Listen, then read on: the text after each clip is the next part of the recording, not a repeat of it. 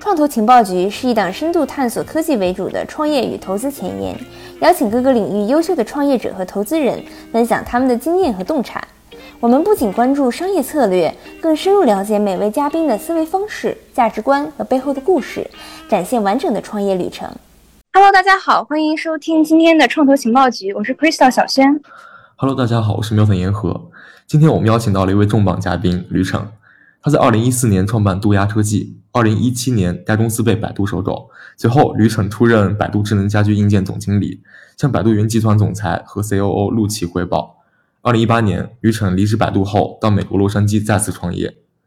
近期，吕骋又先后斩获了 OpenAI 首位投资人维诺德特斯拉和韩国首富金凡秀的投资。欢迎吕骋老师。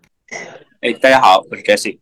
对，好，非常欢迎。那我们看到报道上或者了解中最核心的技术之一就是 Kernel 和 Rabbit。那我们要不然先从这里开始，就目前这两个技术大致的应用方向是如何，对体验的提升是怎么样的？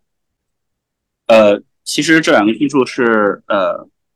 目前在针对大语言模型的应用能力上的呃一个优化和创新啊。那呃，先讲 Kernel，Kernel 的。核心是使得任何大语言模型的交互速度在自然语言情况下做到 sub-second，也就是呃从通常的现有的速度大概是四点五秒到七秒之间，能够做到五百毫秒，也就是 ten times fast。呃，我们基本的呃实现方式呢是呃把一个呃传统的自然语言对话的一个呃序列式的一个一个一个呃数据流改变成了一个。呃，streaming 的并行的一个数据流，呃，它跟目前的大语言模型的速度没有关系，而是在呃，我们在这个 kernel 层做了很多呃独特的架构和优化。总的来说，kernel 就是能够跟任何大语言模型一起合作，使它在自然语言交互下的速度变变快十倍。同时，它也解决了一些呃目前大语言模型的一些固有的问题，比如说 memory retention，比如说呃。呃，有一些呃记忆的 token 限制，比如说呃，目前大语言模型基于 transformer 训练有一个 cut off time，呃，像 GPT 三点五是不知道任何二零二一年九月份发生的事情的。呃，我们通过 kernel 的一个底层的打包技术，可以不光让它速度快十倍，还能让它搜索 up to date information，并且可以有一个 infinite memory retention。呃，这是 kernel。那么 Rabbit 其实更有意思，因为十年前我在做这个 flow 系统的时候，呃，当时使用了。呃，API 的架构去 trigger 实际的 service，呃，我们可以理解大语言模型是在做 intention，就是它在呃大语言模型跟 NLP 一样，它在试图理解用户的一句一个自然对话想要表达什么样的意思。但是理解了 intention 并不代表着可以 trigger 实际的 service。那么十年前我们通过 API 的这个这条道路其实走的蛮辛苦，因为不是所有的服务都有 API，并且即使有了 API，呃，我们也没法对它呃吐回来的数据做做。验证和控制，并且往往一个产品，比如说呃，Expedia 或者说 Uber，它即使有 API，它的 API 也没有办法提供百分之百的呃前端的功能。嗯，所以啊，Rabbit 用了一个新的方法，就是我们在这一次的呃实现中，呃，完全抛弃了 API 的架构，而是直接在界面层，就是这个界面叫 Interface，无论是一个。App 或者是一个网页或者是一个复杂的桌面程序，只要这个目的程序有一个应用有一个界面有一个 visual 的 interface，呃，我们在这之上做了一个大行为模型，那么可以理解成有点类似基于纯摄像头的自动驾驶方案。我们通过呃给神经网络 feeding 呃 thousands of hours of 呃呃真的 actual human 呃 interact with the interface，然后呃这个这个呃系统。在云端建立了很多针对性的呃 Rabbit，也就也就是我们自己的 AI agent。那这些 AI agent 可以在无 API 或者无本地应用呃安装的情况下，直接通过 interface 层面呃模拟呃终端用户的操作来执行这个 interaction。所以呃总的来说呃 Kernel 和 Rabbit 是我认为实现就是类似像电影 Her。那样的体验的一个关键，那跟十年前看的话，无论是从呃 NLP 升级到大语言模型，或是从 API 的架构升级到 AI agent 的 Rabbit，嗯，都是有一个呃显著的一个革命的。呃，我们理论上是可以一直把一个记忆 carry on with 呃呃 with minimum 呃 memory loss。那呃基本的简单的来讲，就是当然我不能就是讲直接的技术架构是怎么实现，但是简单的讲就是大语言模型有八千个 token 的限制，像 OpenAI 它有八千个 token 左右的限制，过了八千个 token 呢，实际过程中也就是五十到七十轮对话以后，它就会自动忘记他们前面的所有所有的东西。那我们这里有一个单独的呃 Rabbit，它一直在总结你，比如说前七百七千九百九十个 token 在在在。到这个限制之前，所有的内容，并且对这个内容可以做做一次那个呃精炼，然后这个精炼会被压缩到一个更小的 token 里面，carry on 到下一个 phase。呃，基本上通过这样的方式，我们实现了一个无损的一个记忆的延续，直到用户说呃 clear conversation history，把把记忆清零。所以呃，基本的实验方法是这样。对，嗯，对。那不依赖 API 应用权限和数据隐私这些问题，有什么更好一点的巧妙的解决方案吗？呃，我们我们。并不存用户任何的 credential，我们不存用户的用户名密码。我们现在实现方式是，比如说你第一次要说我要听一首歌，我们启动我们的 Rabbit 启动 Spotify Rabbit，呃，我们会跳到 Spotify 的登录界面，然后让你在 Spotify 界面去输入用户名和密码。我们在这个过程中只通过 cookie 来记录你 Spotify 验证的成功与否和最终的这个绑定的呃连接成功与否。我们并不存你的用户名密码。然后在 Spotify 那里，我们也不建立假的账户，也不建立新的 spam 账户，而是你通过呃，Spotify 自己的登录体系，呃，登录你的账号以后，直接代替你来做 interface 的操作。嗯，明白。那我们很好奇，就是科斯拉是如何回应您一开始非常大胆的一些预测？因为他作为一个非常受创业者欢迎的风投人，然后也是 OpenAI 首位投资人，所以您觉得您项目最打动他的地方是什么？嗯，我觉得这个这个想法对 c o s l a 来讲不意外啊，不意外。我觉得他是一个非常聪明也也非常受人尊敬的。呃，传奇级的人物，他跟呃，他当时在做 Sound Micro Elect 呃 Micro 呃 Sound Micro System 的时候，呃，其实核心那个时候电脑正经历着从呃这个 Command Line to，也就是说呃呃命令行界面转化到图形界面的一个交汇点，所以他在操作系统的变革上是有很多自己先前和积淀的思考的。我不觉得对他来说这个 idea 听起来有多疯狂或者多呃。呃，多多多创新，反而是他觉得现在是一个特别好的 timing，去用最新的技术能够把这个东西实现出来。对，很好奇，你有和 Sam 奥特曼聊过您的项目吗？他是怎么看的？呃，因为我们渡鸦是呃最早的一批华人去呃 YC 的，所以那个时候 Sam 还在。我跟 Sam 包括后面的后面的那个 Justin Can、Gary 产 Michael Siebel，呃，后面都成为了非常好的朋友，我们也有非常频繁的联系。呃，我记得当时 GPT 二和 GPT 三这两个时间点的时候，呃，我都有去过 OpenAI，我都有跟 Sam 和他的团队聊过，所以呃，我们应该是比较持续关注 O OpenAI 在大语言模型上基于 Transformer 的一些创新的。嗯，他也呃一直在关注我的一些想法和和和实现。嗯，所以我觉得我们俩之间是一个呃，还是还是我觉得就是在 YC 里面的那种校友和。和同同僚的关系，呃，当然现现在 Sam 变得非常非常的忙，然后他有非常非常多的事情，呃，要 take care。但是我们的沟通渠道一直在，然后呃，我们这次也刚刚参加了 c o s l a Venture 和 OpenAI 举行的一个闭门的 OpenAI Day 啊，所以还是学会很多。但总的来说，我们是非常关注 OpenAI 在呃，无论是应用端还是产品端，还是它的接口端的一些创新和一些思考的。对，嗯。然后还想问您一个老话题，就是关于舍和得。因为我们看到您在年轻的时候就能做自己想做的事情，也连续创业，所以您有遇到非常大的挫折吗？或者是您当时在取舍之间还有哪些后来也做过非常自豪的取舍吗？呃，我觉得创业取舍是每天都在做的事情，甚至每分每秒都有取和舍啊。但是我觉得初心非常重要，呃。真正有动力的创业者，一定是为自己的 passion，呃，去做事的，一定是 passion driven，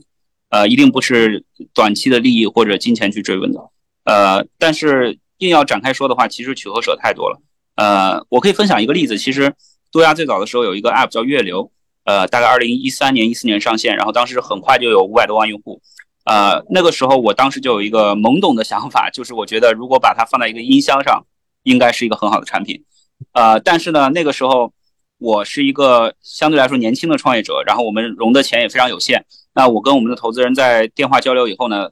我就被说服了，因为他们就跟我说：“你知道硬件有多难做吗？你知道你现在这个东西是完全搞不起来。”呃，可能这也是我职业生涯中唯一一个后悔的 decision 吧，就是我在想，如果那个时候我稍微硬着头皮去把这件事儿往前推一推，其实做硬件的难度永远是一样的，对吧？不管你多少岁或不管你融多少钱，但是那个时候我就很快的，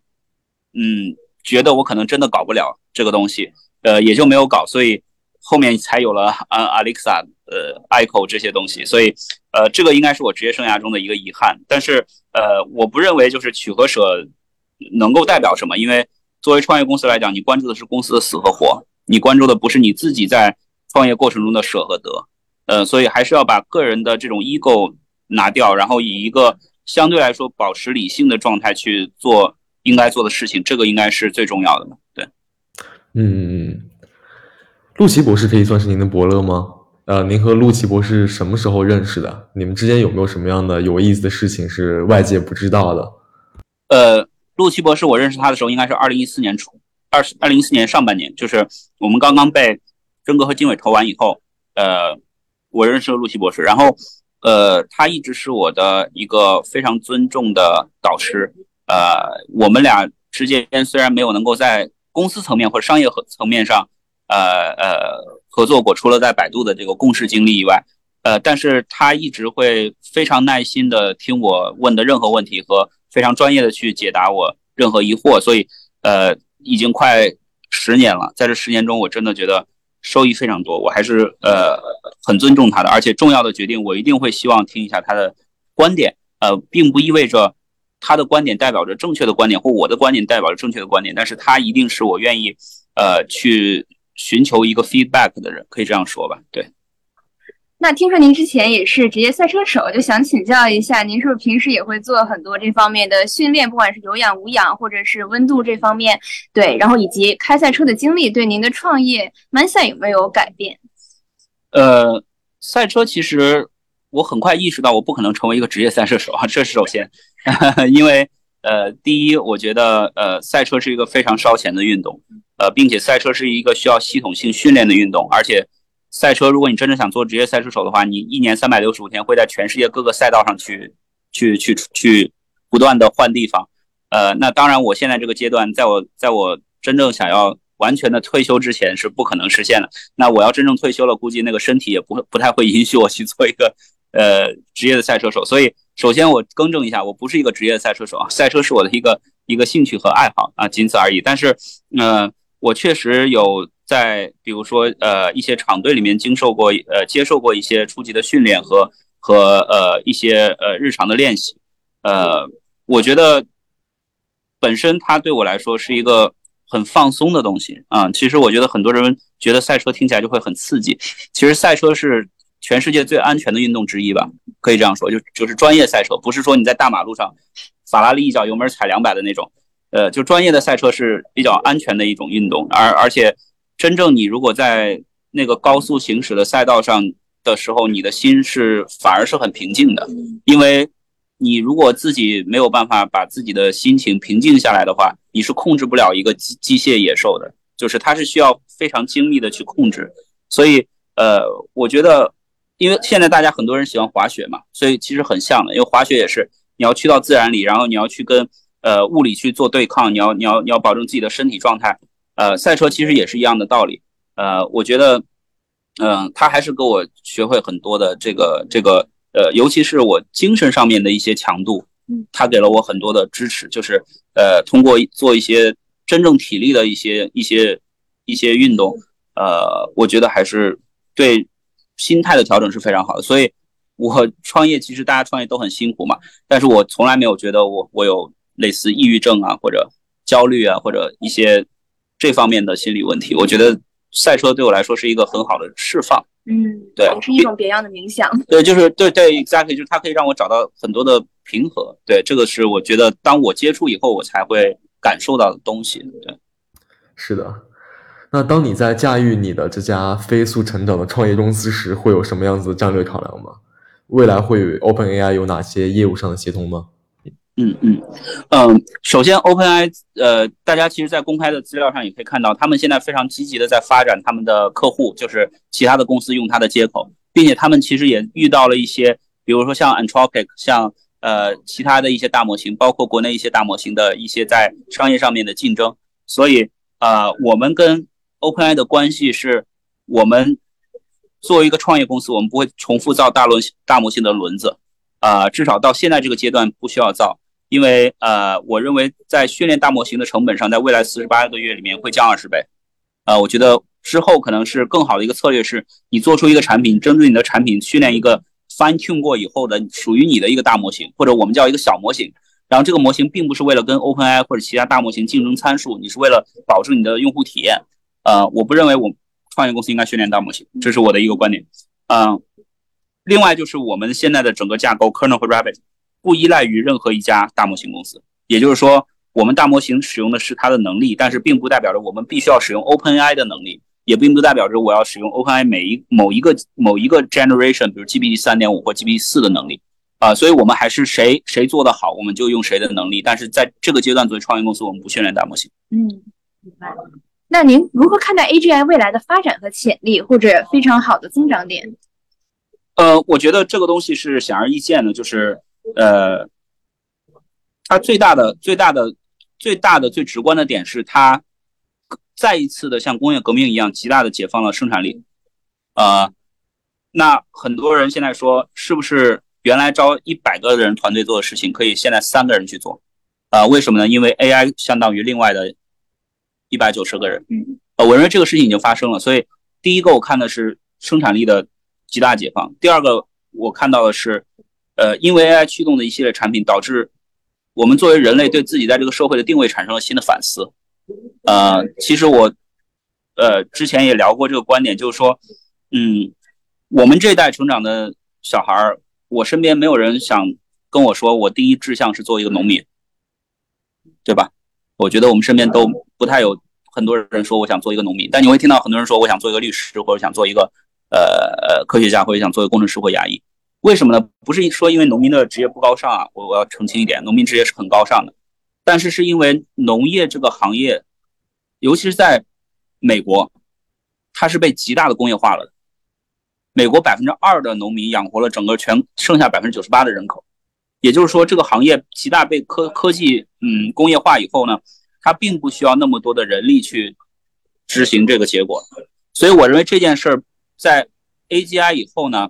会在全部的行业上发生。也就是说，我们认为现在全世界，比如说需要呃，比如说我们我们我们认为一个城市可能现在需要呃三千万名律师。我认为 AGI 实现以后不需要一名，可能都可能一名都不需要，可能需要可能需要真人代表法律的神圣意义出现在庭上，但是所有的决策其实并不需要，并不需要呃真实的人力去做。所以我觉得他呃很多人也讲说哦那 A AI 很恐怖，因为因为它 kill 了 all the jobs，那那所有人都要失业了。其实我有一个不同的观点，就是我认为很多人去做这个。呃，现在所选择的职业并不是自己真正想做的事情，而是一个存活的手段。那当人工智能把生产力解放以后，每个人不用再为了生计去做一个你不喜欢的职业或者你不想做的职业的时候，那个时候你才会真正想作为一个人，你在这个社会上想要成为什么？想要成为一个艺术家，还是想要成为一个哲学家，还是想要成为一个一个一个宇航员？呃，我认为会有更高层面的或者或者更文化层面的职业需求。呃，那那这些职业需求其实 AI 短期是没法取代的，但是那些长期的、重复的、高频的日常需求，尤其是逻辑上的一些职、一些一些呃呃职业，一定是会被 AGI 取代的。嗯，所以我觉得我更多的视角是，它给我们了一个一面镜子，让我们审视，如果这些东西都不需要你以后，你应该做什么？啊，那这这几乎是一个。一个哲学层面上的一个思考，所以，呃，我倒不觉得 AGI 有多么可怕。当然，它可怕之处在于你的发明这些 AGI 的公司是不是能在呃整个的执行和落实层面上不去作恶，以及政府是不是有有效的监管和有效的呃反制措施。就是我我们讲大白话，就是如 What if it go wrong，对吧？What if it go wrong？我们人类在这个过程中经历很多这个事情，我们搞了核核核呃 nuclear power，我们搞了核力量。呃，那如果核泄漏怎么办？它就是个 disaster，right？但是我们也要问同样的问题：如果 AGI 失控了以后怎么办？我们是不是为此准备好？但是如果我们准备好以后，我认为它是 benefit to human being，因为你就可以把它当核动力一样，它可以做核弹，去去当成战争武器，它也可以变成发电厂去造福人类。呃，取决于你你政府去或者说这些公司怎么去看待这件事儿。呃，但是我相信这一点，至少在硅谷和全世界几个大的公司里面是达成共识的，大家一定是不能作恶的。啊，我认为更好的意义就是说，它可以解放我们日常的没有那种感情依附的重复劳动，然后让我们解放出更多的时间和脑力，真正去思考自己想要成为什么样的人。嗯，是。哎，那这样的话，有没有问大家一起最后一个问题？大家有什么特别想说的，或者就问一下心中李晨老师，可以吗？啊，好，呃，下面过来。你觉得你觉得 AGI 所需要的，就比如说你刚刚说 AGI，我们需要去准备好，你觉得需要什么样的准备？嗯，对，这是一个非常非常好的问题。其实，呃，我在这这方面其实做过很多思考的。其实，呃，我它分为很复杂的不同的维度。呃，首先我就说一个观点，我不知道你们有没有听过伊隆马斯的那个推特 AMA AMA about X 到 AI，他第一次 announce X 到 AI 的时候，他说了一个很有意思的观点，他说全世界根本没有准备好，就是所有家都开始在显卡上训练模型，或者都开始在 AGI 上跑模型以后，全世界电是不够的，这是他的一个观点。然后他说，呃，他还说，其实电有可能是够的，但是变压器是不够的。对，我觉得如果你们呃呃做投资理财的话，我是强烈建议你们去搞一搞变压器的股份，呃或者变压器的公司。如果你们可以收购一些变压器的公司，当然是最好的。就是呃，其实你去看的话，它不光是软件层面的东西，首先从基础的应用层面是不够的，对吧？是不够的。就是嗯，但是我的一个观点是，人类永远不是解决问题的物种，人类是创造麻烦的物种。然后人类永远是把一个麻烦创造到自己没法解决以后，不去解决这个问题，然后研发一个 completely next level 新的东西，然后去 bypass 这个问题。嗯，举一个简单例子，就是之前一次工业革命以后，伦敦是全世界最大的城市，曾经一度是最大的城市。然后当时没有汽车之前都是马车，然后伦敦变得非常繁忙，以至于那些马在街上的粪便开始堆积。呃，一开始的话就是农村的人会来收，说呀这个太好了，我们不用担心肥料问题，因为有太多的马可以可以让我们把这个肥料拉回去。但后来发现收的速度来赶不上他那个新的马产生拉拉屎的速度，然后后来就有真的是有那个那个呃 researcher 他发发 paper，他说他就是警告政府，他说如果我们不做任何针对马粪的处理的话，呃下一个世纪的初我们就那个。我们的所有的一层都没有窗户了，因为马粪，他做了一个计算嘛，他说这个马粪就会堆堆到几米，然后以至于一层就没有窗户了。呃，但是人类没有解决马粪的问题，人类从来没有解决马粪的问题。在这篇 paper 发出去，在那个马粪堆到一楼全部看不见窗户之前，亨利福特发明了汽车，这个是人类解决问题的方法。所以现在有一个很有意思的地方，就是为什么会有显卡？显卡本身设计之初是用作图形界面的，后来为什么显卡越来越强大？是因为大家认为图形界面应该玩游戏，对吧？但是我们才刚刚意识到显卡需要去跑大模型，然后你会发现整个行业链呢各个链条全部都是失控的。我们现在还是有一个 global 的 silicon shortage，对吧？呃，英伟达的股价那么高，还是有一个供需的不平等。然后这个东西我们再往后看，就是 Elon Musk 的观点。如果你再往后推，它其实并不是你 Silicon Valley short，是你整个产业链都没有 ready。就算你每个人都可以有一万张这个 A 一百 H 一百的卡，你会发现你的你的 local electricity 根本跟不上，你的你的电流跟不上，电压跟不上，transformer 没有。啊，第一个我认为这是一个整个社会呃，就是整个现实社会中一个物理结构的 shakedown。也就是说，现在开始有汽车了，对吧？我们开始得为汽车修柏油马路。但现在没有柏油马路，但已经有汽车了，而且每个人已经买，有钱的人都买汽车在在在街上开了，让他们每天都要抱怨说，我这个胎刚走两米就炸了，呃，这个路肯定是不行的。Someone has to figure out something，啊，所以他第一个回答你问题的第一个角度就是，我认为全全部世界的呃这个这个呃物理的东西会有一个 shakedown，啊，这是一个。第二个就是在软件上面，嗯，它也会带来一系列的。呃，结构的变化，就为什么说 AGI 是特别大的一次革命，是因为它是一个全社会、全行业，嗯，不分国家、不分行业、不分呃，business model 的一个一个一个突破和革新，就是说，我们都开始去审慎说哪一部分是人做的好，哪一部分 AI 做的不做的更好。以前我们的概念是人一定在百分之九十九点九九的事情上比 AI 做的好，现在开始有这个自我怀疑了，可能在百分之，我们现在可能觉得 AI 在百分之四十的上东西上都做的应该是比我们好的啊。但是其实大家作为用户来讲，你会发现一件事情，就是我认为机器第一个彻底解决，就是就就我们这一代啊。我觉得机器完全战胜人类的，呃，有几个行有几个点。第一个就是下棋，对吧？就是现在你作为职业选手，你的目的并不是说下过电脑，因为你下不过电脑。嗯，其实第二日常的就是导航。你们有谁这就来这个地方是拿着一张地图或者靠自己的记忆？对，就是靠自己的人脑去去导，其实都不是，都是用手机导。也就是说，什么时候 AGI 能够？在各个领域上给我们 same level of confidence as if navigation。如果那个时候来了以后，整个社会结构会发生一个巨变。所以，嗯，总的来讲，我觉得这个跟工业革命有点类似。因为如果你去看历史上每一次大的技术革命，它最后 eventually 都会导致社会结构的变化。如果没有蒸汽船，地质是不可能消亡的，对吧？如果没有这个 computer 全球化是不可能发生的。那我们现在要思考说，AGI 以后呢，我们现在的社会 structure 是不是还是现在这？我认为明显不会是，明显不会是。所以，呃，这样子去思考的话，it's kind of scary，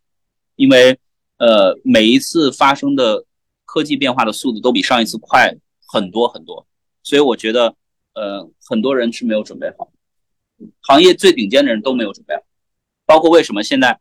呃，OpenAI 也好，呃，xAI 也好，呃，Google 也好，这些大公司，他们现在最最最想要 figure out 的就是政府的态度和监管的方法，啊，是因为他们他们现在已经觉得这个东西发生的特别快，以至于很多呃周边环节的东西是完全没有被思考过，完全没有被思考。对，所以我觉得这个是一个更复杂的社会和政治问题。我不知道 AGI 对你的定义是什么？就其实现在呃 AI 已经可以算它有智能了，呃，但是你觉得 AGI 真的威胁到人类存亡的这个界限在哪里？你是怎么定义它的？以及说咱们就是最好的去预防这件事情的方法，是不是知道大模型里面发生了什么？呃，也是一个比较严肃的问题。嗯，Artificial General Intelligence。基本上意味着它拥有了人类过去、现在以及未来需要拥有的所有知识，并且超越了人类物种所应该知道的知识。啊，呃，这个东西我觉得有一个很精确的形容，就是老子说的道。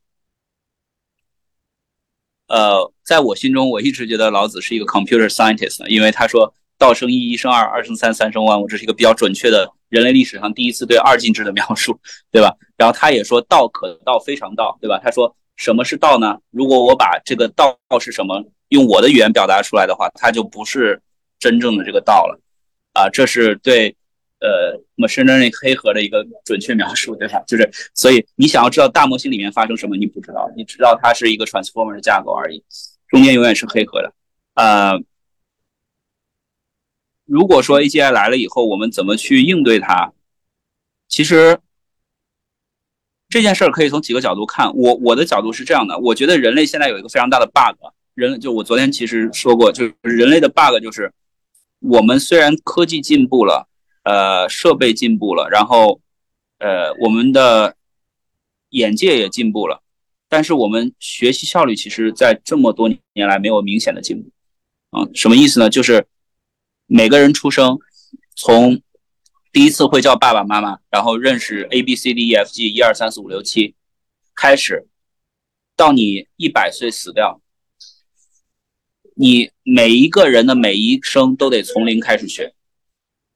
对吧？这是一个很严重的 bug。为什么最近一段时间，整个世世界上没有就是什么达芬奇这种开挂的人，或者说爱因斯坦或者牛顿这种开挂的人？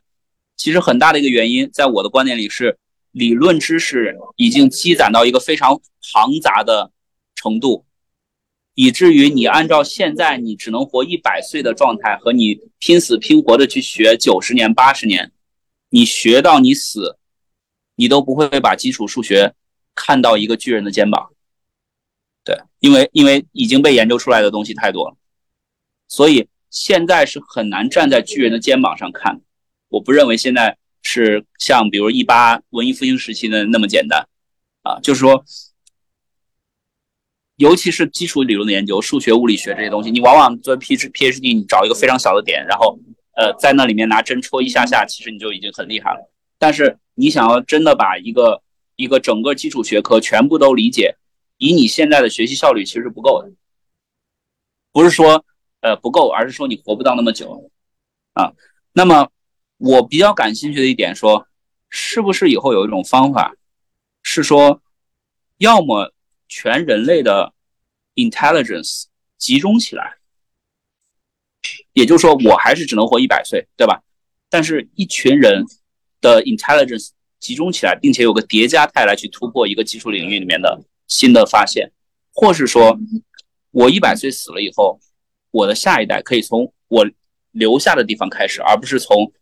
什么是 A B C 开始。呃，只要这两个里面的任何一种发生。我认为人类是有机会，呃呃，跟这个所谓的 AGI 去比美的。如果这件事情生物上的这个 bug 不解决，呃，我们人类一定会被 AGI 的在知识层面上打败，而且输的一点脾气都没有。但是，当你当现在我们有一个有个追赶阶段，就是说现在 AGI 是知道的不如所有人类知道的东西多的。我认为真的一个这个 tipping point 是 What if AI 知就是已经知道了我们所有人类知道的所有东西，它开始知道我们人类不知道的东西的时候，那个时候我认为是我们需要感到害怕和恐慌。啊，呃，之前我嗯下棋的几个朋友跟我讲，呃，那个 AlphaGo 以前那个围棋嘛，就是他当时那个李世旦他输了以后，然后后来柯洁赢了嘛，柯洁赢完以后，柯洁回来他他说我看到了一种全新的下法。你想他，他一辈子只干这一件事，他职业棋手。但他跟 AI 下完棋以后，他说我在任何棋谱上找不到这样的下法，并且他马上被 AI 的这种这种奇招给点拨了，以至于他跟 AlphaGo 下完以后的接下来一年没有输过，没有输过一盘。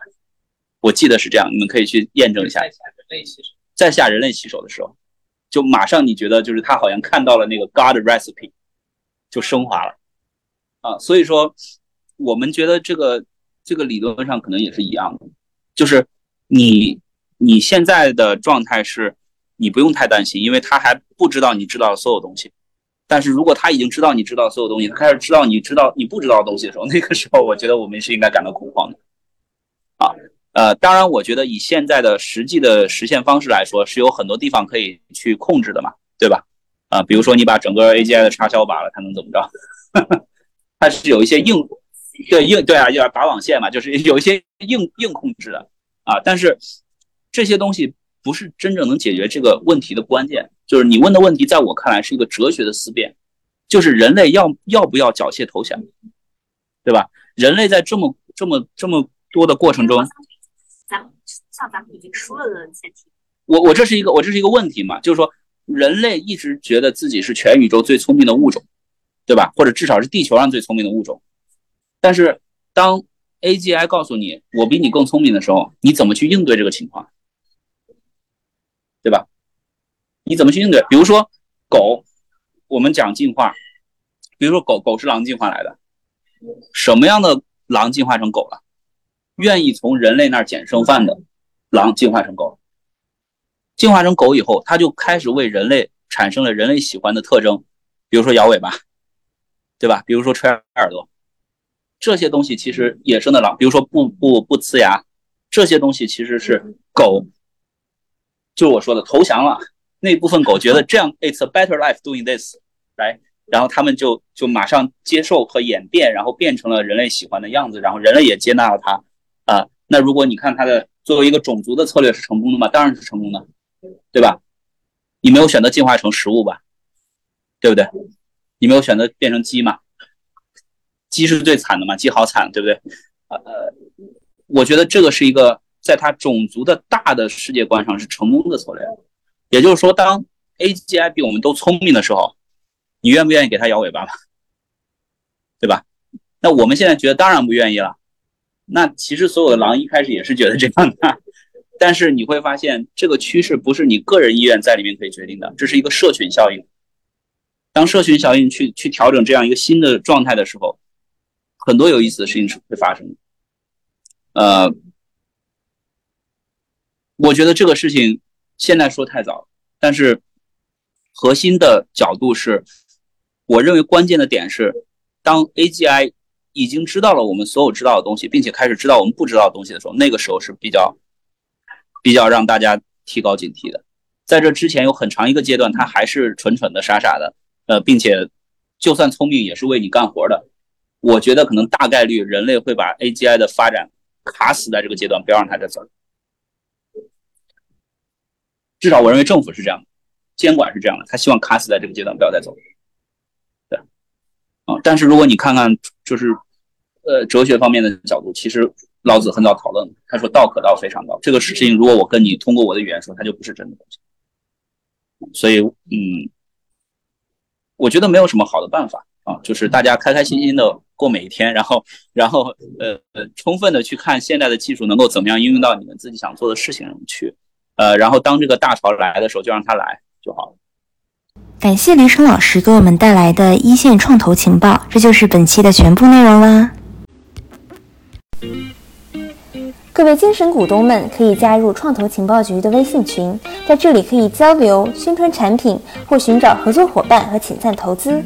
想要进群的股东们，可以在 Show Notes 里添加我 Crystal 或者 Milton 的微信进群，期待与大家共同探索创投的全貌。